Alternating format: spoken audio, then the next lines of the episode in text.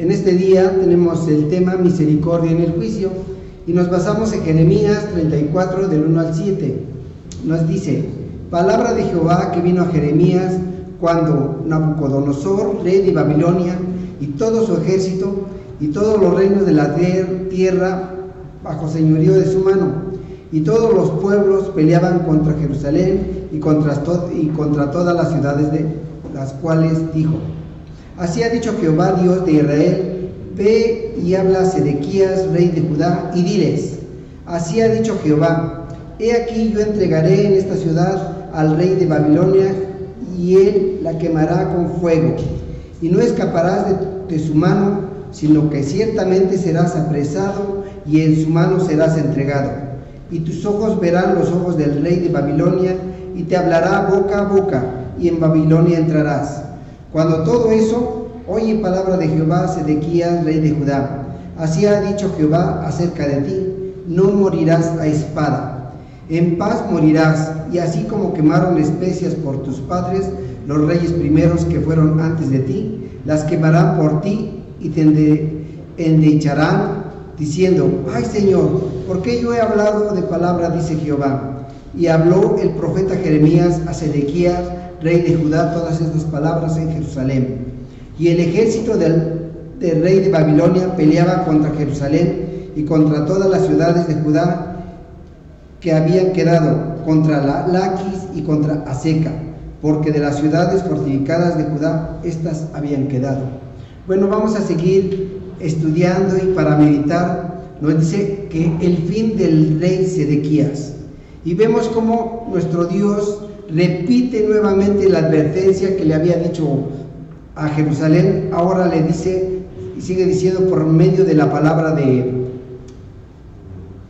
de Jeremías, diciéndole estas palabras, que le dice que el pueblo de Babilonia va a atacar al pueblo de Judá y dice que va a ser preso, que va a ser, va a llevar, va a ser llevado ante la presencia del rey de Babilonia, que es Nabucodonosor. Pero le dice nuestro Señor, nuestro Dios, que en ese tiempo va a hablar cara a cara contra con el rey, pero el rey va a tener palabras que Dios le va a dar al rey. Entonces vemos la misericordia de Dios en medio de, de la guerra. ¿Por qué la misericordia de Dios? Porque Dios le dice, Jeremías le dice estas palabras, que va a estar preso ante el rey de Babilonia, pero va a tener una muerte en paz. Vemos que la misericordia de Dios en esos tiempos se vuelve a reflejar, en la actualidad.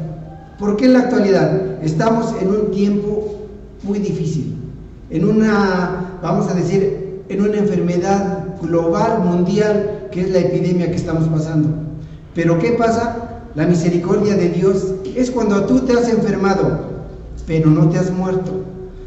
Dicen otras personas, suerte que no me he muerto, pero ¿qué crees? Tenemos a un Dios no de suertes, sino de milagros. Dios es de milagros, no es de suertes. Y Dios si te deja aquí es porque tiene un propósito contigo.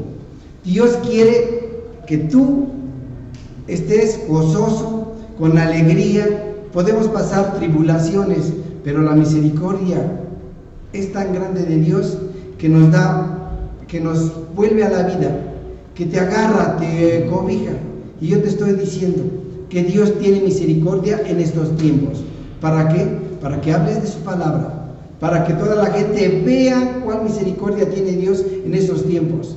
Y si tú has pasado de esa enfermedad, no te preocupes. Dios tiene propósitos para ti.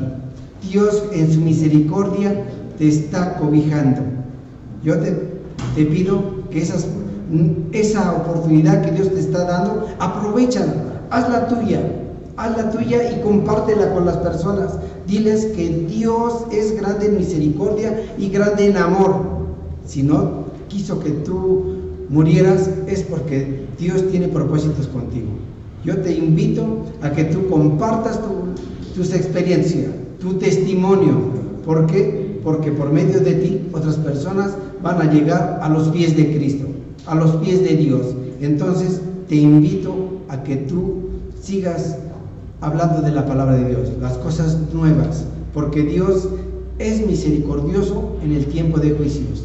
Hasta pronto. Dios te bendiga y nos volvemos a, ver en la próxima cápsula.